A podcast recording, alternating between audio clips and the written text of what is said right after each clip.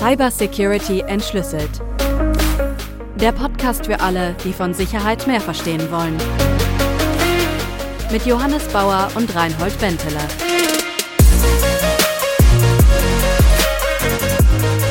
Reinhold. Hi, guten Abend. Hey, guten Abend. Herr Reinhold, äh, mir ist eine, eine unglaubliche Geschichte passiert. Oha. Das muss ich erzählen. Ich war letztens mit meinem Auto unterwegs und mitten in der Fahrt, da bin ich auf die Bremse, die Bremse einfach komplett ausgefallen. Ja. Und Bekannt. ich, ja, na, was, na, was mache ich? Ich konnte halt einfach den Unfall nicht mehr vermeiden. Ja, Oh, bin direkt, okay. also auch das Auto hin, ja, war auch echt blöd. Bin in so, einen, in so ein Trafohäuschen gefahren, war zwei, drei Wochen der ganze Mannheimer Großraum komplett stromlos. War, riesen, Oh. war ein Riesending. Ein Riesending. Okay. Und das Schlimmste, das Schlimmste ist ja eigentlich, Also dir ist nichts passiert. nee, nee, der Airbag ging auf. Ich Ah ja. habe mich da rausge... Ach, ich bin robust. Aber der Hersteller wusste das. Der wusste das, dass das Auto, dass das eigentlich gefährlich ist. Das, das ist ein Unding, finde ich. Die wussten das. Die wussten, es gab, gut, ja, es gab, es gab da äh, so eine Rückrufaktion. Vor vier oder fünf Jahren haben, haben mich mal angeschrieben und haben gesagt, ja, also da können die Bremsen ausfallen. Man soll halt hingehen. Ich habe das jetzt halt nicht unmittelbar gemacht, weil, ach, das war, das ist auch mega anstrengend irgendwie, da hinzugehen und dann in die Werkstatt muss man Termin ausmachen und hinterher weiß ich dann nicht, vielleicht machen die ja noch was an meinem Auto kaputt, das wollte ich halt einfach nicht. Da habe ich mir gedacht, naja, ach komm. Und dann passiert mir sowas. Okay. Naja, aber da bist du jetzt, klingt so, als ob du da selber dran schuld wärst. Ich? Oder? Also ich meine, ja, du wurdest angeschrieben, du wurdest angeschrieben, du wurdest aufgefordert, die Bremsen auszutauschen. Das finde ich jetzt. Das ist ein Ding. Das ist das volle Victim Blaming, was du machst. Ich meine, Victim Blame. ja, ich, ich, ich, bin, ich bin doch hier das Opfer in dem, in dem Fall. Wie, also, ich dachte, wir sind Freunde, Reinhold, du musst auf meiner Seite sein. Also Moment, okay. Also, aber das war jetzt mein erster Impuls tatsächlich. Warum hast du es nicht reparieren lassen? Und dann auf der anderen Seite, ja, natürlich, okay. Kann man schon sagen, ein Hersteller ist auch in gewisser Weise schuld, weil er ja ein kaputtes Teil ausgeliefert hat. Genau. Und super gefährlich ist. Und eigentlich würde ich jetzt erwarten, dass seine Qualitätssicherungsmaßnahmen dafür gesorgt haben sollten, dass gerade bei so einem Teil sowas nicht passiert. Aber kann halt passieren. Und deswegen gab es einen Rückruf und du hättest doch jetzt mal hier gucken können. Ja, also ich sehe mich da definitiv als Opfer. Ich finde, da muss, da Okay. muss der Staat was machen irgendwie. Ich kann da, ich sehe mich da total überhaupt nicht in der Pflicht und so. Und ich meine, du hast ja schon äh, voll recht. Ich habe dich ja nur getrollt. Mein Auto ist heil und so. Also das hat man ja vielleicht schon gemerkt. Aber genau den Gedanken hatte ich, als ich einen Artikel auf tagesschau.de gelesen habe, weil heute soll es nämlich um Verantwortung gehen. Wer ist eigentlich in der Verantwortung, für Cybersicherheit zu sorgen? Und der Artikel, der da auf Tagesschau stand, der hieß, die Bedrohung ist digital. Und da ging es eben drum, ja, das ist irgendwie alles ganz schlimm. Unsere Krankenhäuser werden gehackt und unsere Firmen werden gehackt und so und wir werden alle gehackt und das ist alles ganz furchtbar schlimm. Und die Frage ist halt, was kann man dagegen machen oder wer ist da letztlich dran schuld? Und in diesem Artikel ist es eben genau so, dass es dann heißt, naja, na, diese Unternehmen, die können sich ja schon schützen mit Maßnahmen und das hat mich dann schon wieder so geärgert, dass ich mir gedacht habe, da müssen wir eine Folge drüber machen und ein bisschen drüber diskutieren. Finde ich sehr gut. Aber jetzt muss ich mehr wissen. Also, äh, was meinst du mit, dich ärgert, dass das Unternehmen. Oder was hat dich geärgert? Eine Sache, die da drin stand, war zum Beispiel ein Zitat. Viele denken, das betrifft mich nicht, bis sie selbst Opfer eines Angriffs werden. Dabei können schon viele Kleinigkeiten das Risiko minimieren. Sichere Passwörter zum Beispiel oder regelmäßige Updates würden helfen. Ja, das ist nämlich auch irgendwie so der Knackpunkt meines Erachtens nach. Also, dass oft so dieser Ruf entsteht, ja, das ist alles ganz schlimm mit unserer Cybersicherheit, die ist ganz schlecht und das stimmt ja auch. Ja, naja.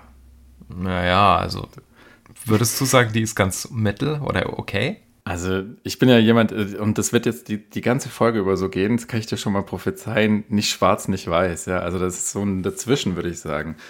Und ich meine, was heißt, unsere Cybersicherheit ist schlecht oder so? Also ich meine, das kann man ja so an sich nicht sagen. Was ist denn dann da genau schlecht? Aber das führt jetzt zu weit. Ich meine, da haben wir auch schon drüber gesprochen. Dir geht es jetzt drum, wenn ich dich richtig verstanden habe, was ist in dem ganzen Spiel die Verantwortung der Teilnehmer an diesem Ganzen? Also es gibt ja einerseits den Hersteller, der die Software in Verkehr bringt, dann gibt es den Nutzer der Software, da gibt es eine Firma, die vielleicht noch ein Händler ist, also die die Software in den Handel bringt und so. Und du hörst dich jetzt so an, als ob du ein Problem damit hast, wenn quasi die Eigenverantwortung, dass ich selber nach meinen Systemen gucke, dass ich gucke, dass die auf dem aktuellen Stand sind und so weiter, wenn die nicht gegeben ist oder wenn ich die nicht zeige. Genau, also klar, Software ist manchmal defekt. Und wenn Software defekt ist, ja, wie bei meinem Auto die Bremsen, wenn die defekt sind, dann repariert es ein reputabler Hersteller üblicherweise. Der liefert also was, dass du es, gut, bei Software halt selber reparieren kannst. Das musst du aber halt applizieren. Also, um in der Analogie zu sprechen, ich muss halt mit meinem Auto in die Werkstatt mal fahren und muss das machen. Und ja, klar, da gibt es halt die Gefahr, ne, dass zum Beispiel, erstens ist das halt für mich umständlich, das will ich halt nicht. Ne? Und mhm. zweitens mhm. kann es ja sein, was weiß ich, dann macht mir der Automechaniker einen Fleck auf meinen Sitz und dann muss ich mich um den wieder kümmern oder was weiß ich. Und das will ich vielleicht auch nicht.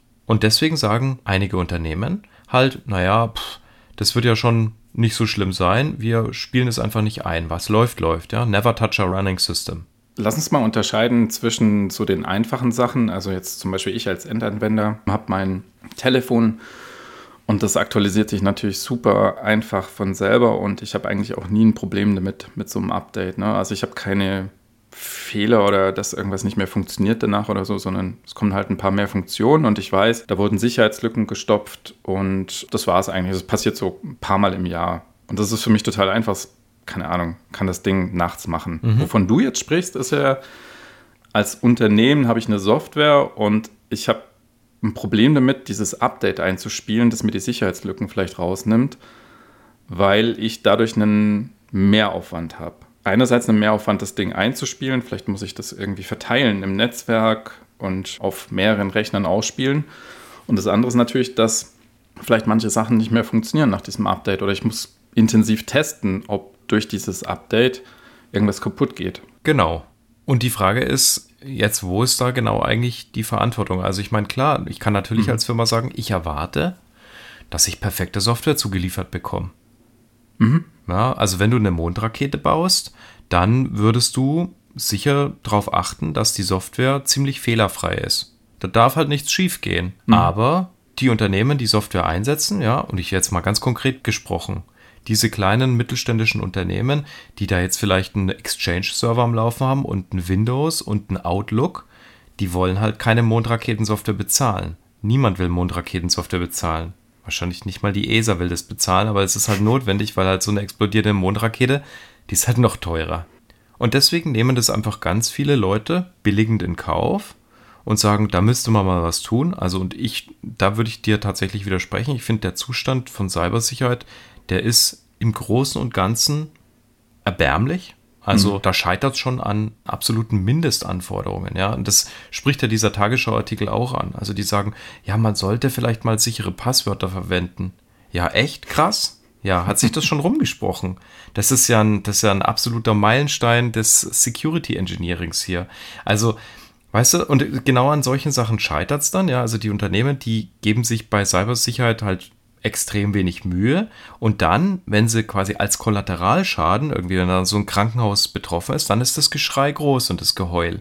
Aber dass mhm. die halt ein Windows XP da noch einsetzen, das schon seit Jahren aus der Wartung raus ist, das keine Sicherheitspatches mehr bekommt, das bekannt ist, dass das verwundbar ist, seit Jahren bekannt ist. Da wird meines Erachtens noch nicht drüber gesprochen genug, sondern es heißt halt immer, boah, die sind gehackt worden, da konnte keiner was dafür, das konnte keiner absehen. Und das konnte man halt absehen und das hätte man halt auch verhindern können. Aber die Leute wollten halt die Verhinderung nicht bezahlen. Das ärgert mich immer. Deswegen. Aber es ist halt das alte Prinzip, ne? Solange nichts passiert, macht man halt einfach weiter. Ich meine, deine Analogie mit dem Auto ist doch super. Also gäbe es keinen TÜV und so weiter, würdest du dann alle zwei Jahre das Auto zum TÜV bringen? Ja, als äh, guter Bundesbürger fahre ich ja viermal im Jahr zur HU freiwillig.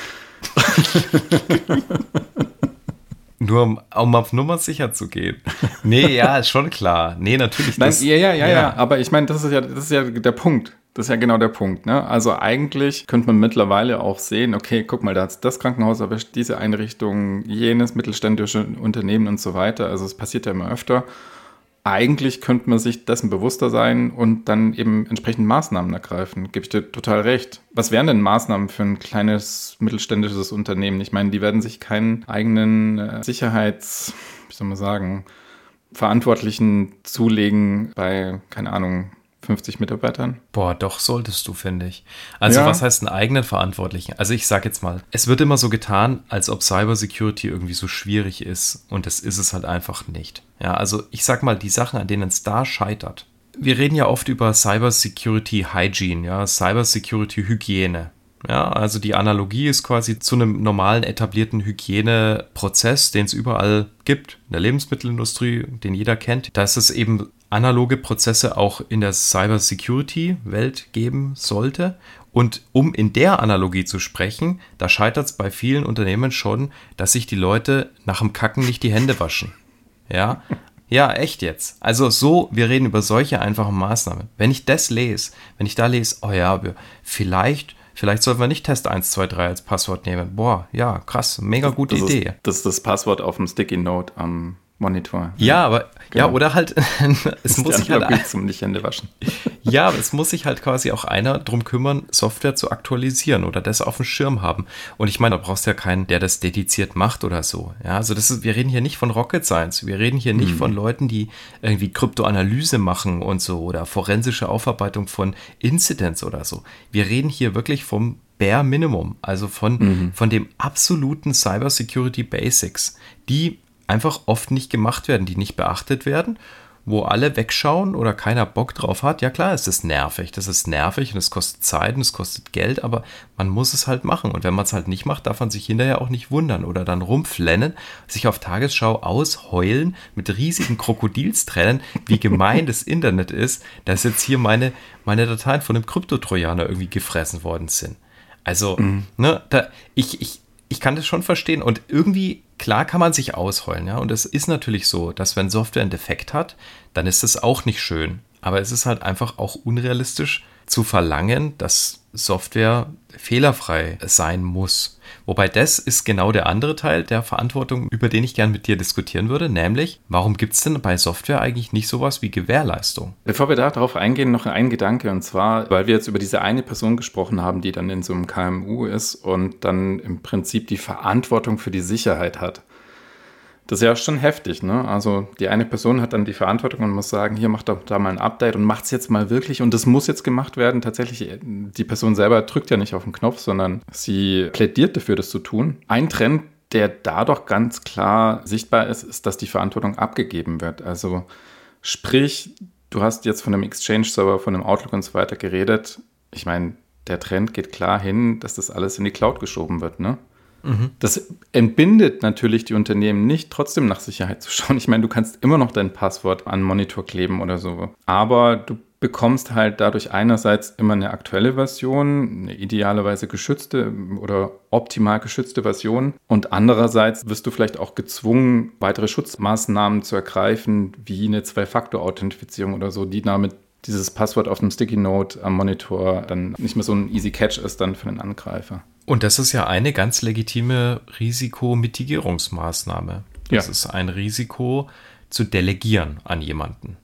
Genau. Es gibt andere Maßnahmen, ja, also einfach das Risiko nicht einzugehen, Systeme abzuschalten oder dass man sagt, okay, ich will ein Risiko versichern zum Beispiel, wobei diese Cybersecurity-Versicherungen, ja, haben sie jetzt ja auch festgestellt, die werden ziemlich schnell ziemlich unbezahlbar. Da gab es so ein paar Testballons und dann haben die festgestellt, ja gut, wenn es so einen Vorfall gibt, dann ist der gleich so teuer, ja, gut. Ne, also, oder man akzeptiert es halt auch. Ne? Man kann ja auch ein Risiko einfach akzeptieren und sagen, das ist für mich okay. Es gibt ein Restrisiko. Das ist ja Alltag.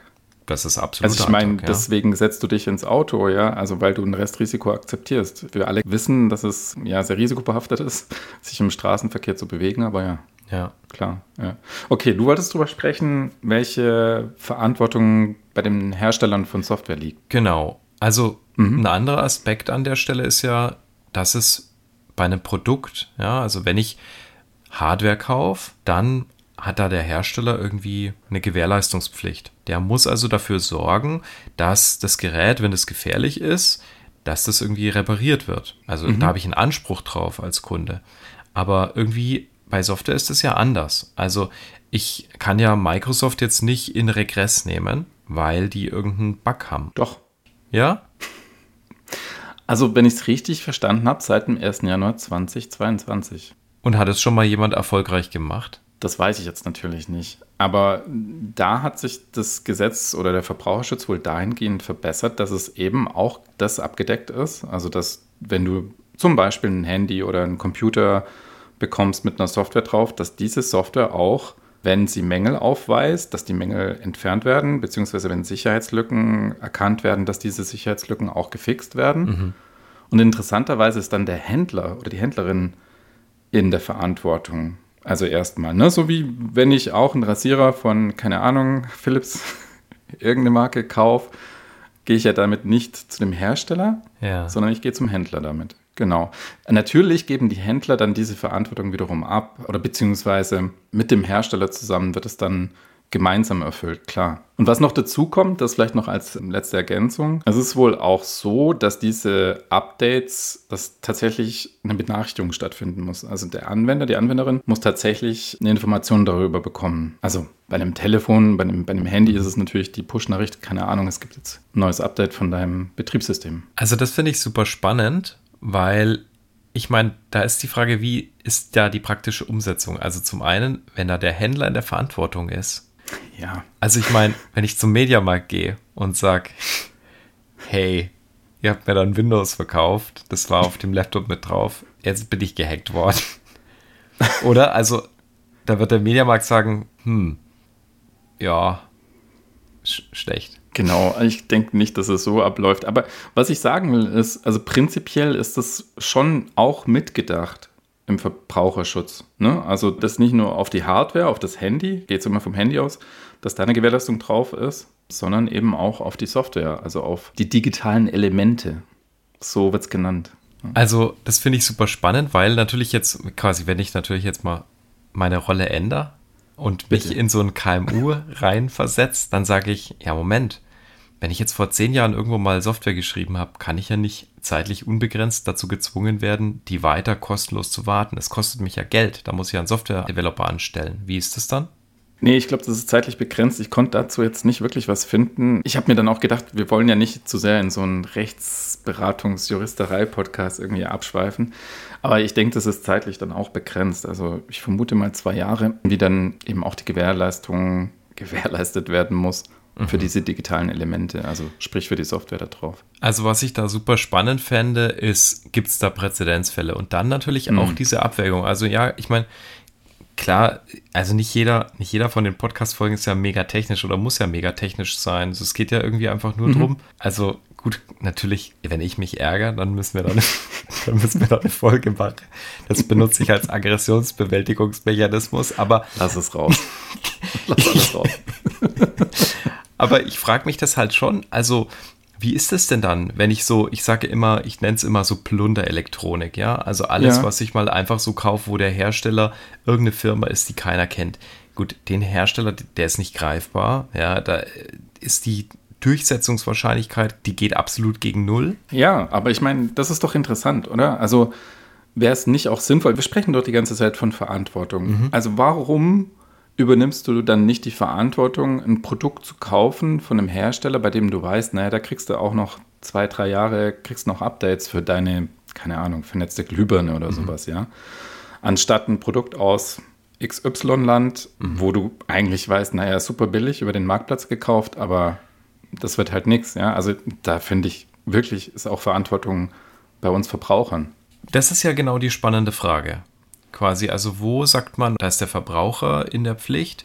Wo kann das der Verbraucher überhaupt einschätzen? Ich würde mal jetzt sagen, der Endverbraucher, für den ist das alles so weit weg, dass das einfach nicht transparent genug ist. Also es ist ja nicht mal klar, weißt du, ich kann ja bei einem Joghurt sehe ich, was ist da der Nutri-Score, aber bei einer Überwachungskamera, da sehe ich jetzt nicht, was ist da der Cyberscore, ist das ein A oder ein F? Weißt du, also wie gut kümmern die sich darum, das kann ich doch ja? gar nicht beurteilen, oder? Okay, ich stimme dir zu. Wunderbar, toller Vergleich. Das ist wie wenn du in den Supermarkt gehst und dann irgendwie mehrere Joghurts hast oder keine Ahnung, Fleisch zum Beispiel, das ist ja auch ein Riesenthema, wie auch immer, ja. Da sehen wir es doch ganz klar in der Verantwortung der Verbraucher zu gucken, ja, okay, dass du dich auch damit auseinandersetzt mit dem Produkt, dass du überlegst, na, wo kommt denn jetzt das Fleisch her in dem Fall oder das Gemüse, ja, oder der Joghurt.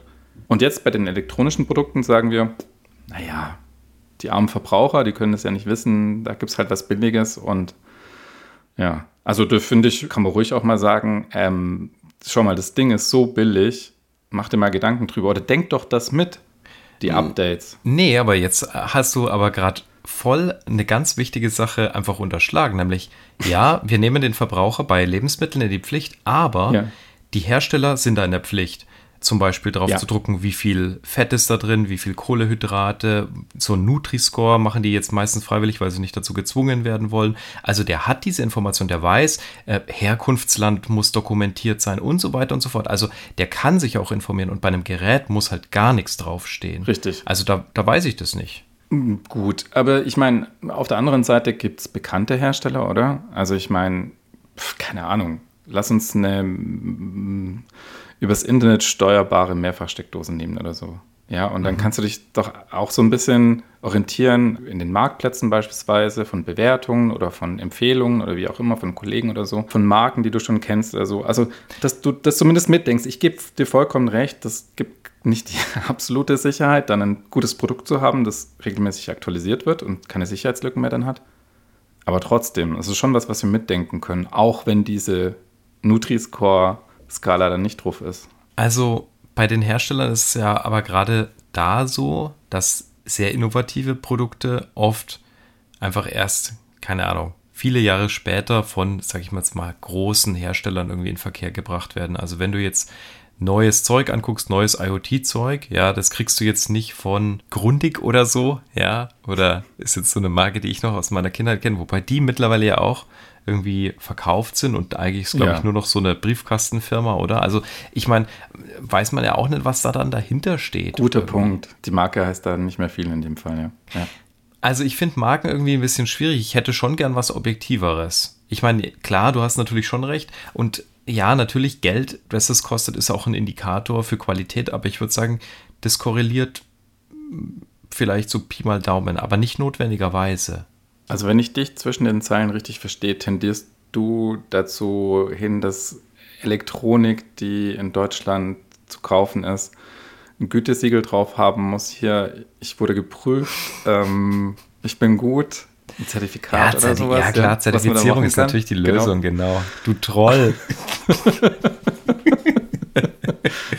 die Lösung ja, okay, aller nee, Probleme. Ist wirklich die Frage, wie kommen wir da zu der Lösung, ne? Also ich, ich plädiere für Eigenverantwortung, ich informiere mich, ich kümmere mich drum, ich spreche mit Leuten, die sich auskennen, frage so ein bisschen, was sind gute Marken, was gibt es schon länger auf dem, auf dem Markt. Also äh, das sind Sachen, die man nachschauen kann. Mhm. Und du sagst jetzt eher so, naja, das kann man ja nicht wissen, es braucht irgendwie eine Art Guideline, irgendwas, was den Verbrauchern hilft, das zu erkennen. Ja, weiß ich nicht. Also ich finde, es müssen irgendwie alle mit ins Boot geholt werden. Es gibt da nicht eine Lösung, irgendwie der Hersteller muss es richten und dann ist die Sache gut. Es ist auch ein dummes Totschlagargument zu sagen, die Hersteller sollen halt einfach fehlerfreie Software liefern und dann ist es gut. Ja, das ist ja schön gesagt, aber das hilft halt keinem weiter. Dazu also, hat man eine Folge. Ja, genau. Also irgendwie finde ich, es kann halt nicht sein, dass Leute ihre gammeligen Gammelsysteme ins Internet stellen und sich dann wundern, dass sie irgendwie kaputt gehackt werden. Ja, sorry äh, oder beziehungsweise sorry, not sorry, ja. Also da habe ich echt 0,0 Mitleid. Wenn du irgendwie ein System betreibst, das fünf Jahre alte Sicherheitslücken hat, ja, wie es ja, letztens ging ja wieder sowas durch die Presse, dann äh, hast du da einfach keine Gnade verdient. Da handelst du als Betreiber von so einer Anlage meines Erachtens nach fahrlässig. Grob fahrlässig, würde ich es sogar sagen. Ich bin ja kein, kein Jurist, ich kann da jetzt einfach so platt daher sprechen. Und natürlich Hersteller auch. Also Hersteller, die quasi ihre Software pflegen und nicht einfach sagen, ich habe da jetzt was gemacht und jetzt pflegt es nicht mehr, weil das war nicht lukrativ, habe ich gemerkt, ich bin dann mal weg, ich tauche da ab. Und dass Verbraucher eben auch irgendwie eine informierte Entscheidung treffen können. Also was setze ich denn da ein oder was will ich denn da machen? Da finde ich, gehört irgendwie alles dazu, damit sich die Situation insgesamt verbessert von dieser aktuellen Cyber Security Hygiene. Aber nein, ich finde ich find Zertifizierung an der Stelle keine keine Patentlösung. Und stattdessen war es, also das ist ja der interessante Punkt, jetzt haben wir ganz lange über die Verbraucher gesprochen und die Rolle der Verbraucher und worauf sie achten sollten. Die Softwareanbieter. Also im Prinzip müsste ich mich als Anbieter von Software dann verpflichten, über Jahre noch zu existieren, mhm. also solange es meine Software gibt, und die dann zu warten, wenn ich sehe, dass da irgendwelche Sicherheitslücken drin auftauchen. Das ist ja, sage ich jetzt mal flapsig, auch ein bisschen innovationsfeindlich. Oder nicht? Also mhm. den Aufwand, den ich da reinstecken muss, und wir wissen ja alle, Software aktualisiert man ja auch dann häufig, es kommen neue Funktionen rein, es kommt vielleicht mal eine neue große Version, wo sich dann sehr viel ändert und so weiter. Also ich bringe ja ständig Innovationen in die Software, muss gleichzeitig aber im Prinzip Rückstellungen machen mhm. und auch Leute vorhalten, die sich dann darum kümmern. Ne? Also wie soll das gelöst werden? Genau, also so einfach ist es nicht. Und es wird ja auch Software abgekündigt. Ja, also wie genau. lang geht es? Es kann ja sogar sein, dass du deine Software gar nicht mehr selber weiterentwickeln kannst, weil dir der Hersteller die Entwicklungswerkzeuge abgekündigt hat. Ja, dass du, dass bestimmte Sachen gar nicht mehr mit realistischem Aufwand reparierbar sind überhaupt, dass du sagen musst, ja, die muss dekommissioniert werden. Und dann kannst du natürlich auch wieder sagen, okay, gut, dann bauen die Hersteller halt so einen Selbstzerstörungsmechanismus ein. Das ist ja auch nicht das, was wir wollen. Dass, dass ein Hersteller sagt, okay, pass auf, nach zwei Jahren deaktiviert sich das Produkt, weil ich kann es nicht mehr gewährleisten, das zu pflegen. Und dann haben wir geplante Obsoleszenz auf Software. Das kann es auch nicht sein. Also, du hast vollkommen recht, ja. Du kannst Hersteller nicht unendlich lang dazu verpflichten. Du kannst ja auch nicht unterscheiden, wer gibt sich da jetzt viel Mühe, gute Cybersicherheit zu machen und wer gibt sich da vielleicht eher weniger Mühe. Aber ich bin einfach sehr unglücklich mit der ganzen Situation. Ich bin mit der Gesamtsituation. Gesamt. Ja. Das heißt, du bist jetzt immer noch unzufrieden, obwohl wir darüber gesprochen haben. Ja. Es ist, okay. naja, weißt du, also ich glaube, das geht halt einfach nicht weg. Dass sich Leute so sehr in der Opferrolle sehen, obwohl mhm. die eigentlich ein bisschen, na klar, boah, ich, hab, ich hatte krass Magen-Darm jetzt, aber ich habe mir halt vielleicht nach dem Klo gehen nie die Hände gewaschen, ja? Und jetzt bin ich das große Opfer. Hast du mit jemandem Mitleid, wenn dir das einer erzählt? Ja, klar, ne? Ist blöd gelaufen. aber hättest du halt auch was machen können, um das zu verhindern. Ja. Also irgendwie, ja, es ist halt nicht so getan und ich finde vor allem das Schlimmste ist einfach so zu tun, als ob es dieses Problem nicht geht. Das geht nicht mehr weg. Man muss sich halt um Cybersecurity kümmern und es ist keine Rocket Science. Es ist einfach nicht so schwer, wie oft getan wird. Also es reicht schon, wirklich diese ganz grundlegenden Prinzipien irgendwie zu beachten und dann ist man, würde ich mal jetzt aus dem Bauchgefühl, ja, erfundene Quatschzahl sagen, dann ist man schon besser als zwei Drittel aller Leute, die sich überhaupt keine Gedanken machen. Und das ist doch so ein Mindeststandard, den man doch von Unternehmen oder von auch Verbrauchern selber natürlich erwarten kann oder können sollte oder nicht? Ich würde sagen, das war ein verzweifelter Schrei nach mehr Verantwortung in Sachen Cybersicherheit. Sehr schön. Und das war spannend, hat Spaß gemacht. Fandest du? Also, ja, ja keine Ahnung, ich wollte das einfach loswerden. Ich habe das gelesen und dann dachte ich mir, ich dachte mir, ich diskutiere das mit dir. Es, es gibt ja jetzt, ist ja vielleicht auch mega unbefriedigend, es gibt da halt einfach überhaupt keine, keine Antwort. Du hast keine du hast mir mein Problem nicht gelöst, Reinhold. Nein, und das werde ich dir auch nicht lösen das können. Melde Aber ich. vielleicht fühlst du dich jetzt am Ende der Folge um zwei Drittel besser als ja. vorher. genau. Alles klar. Wunderbar. Ja, ich würde sagen, das war die Folge für heute. Lasst uns gern wissen, wie ihr darüber denkt, über Verantwortung und vor allem, wer welche Verantwortung hat. Wird uns sehr interessieren. Ihr erreicht uns unter mail at cybersecurityentschlüssel.de. Wir freuen uns drauf. Johannes, dir noch einen schönen Abend. Dir auch, Reinhold. Mach's gut. Ciao. Ciao. Tschüss.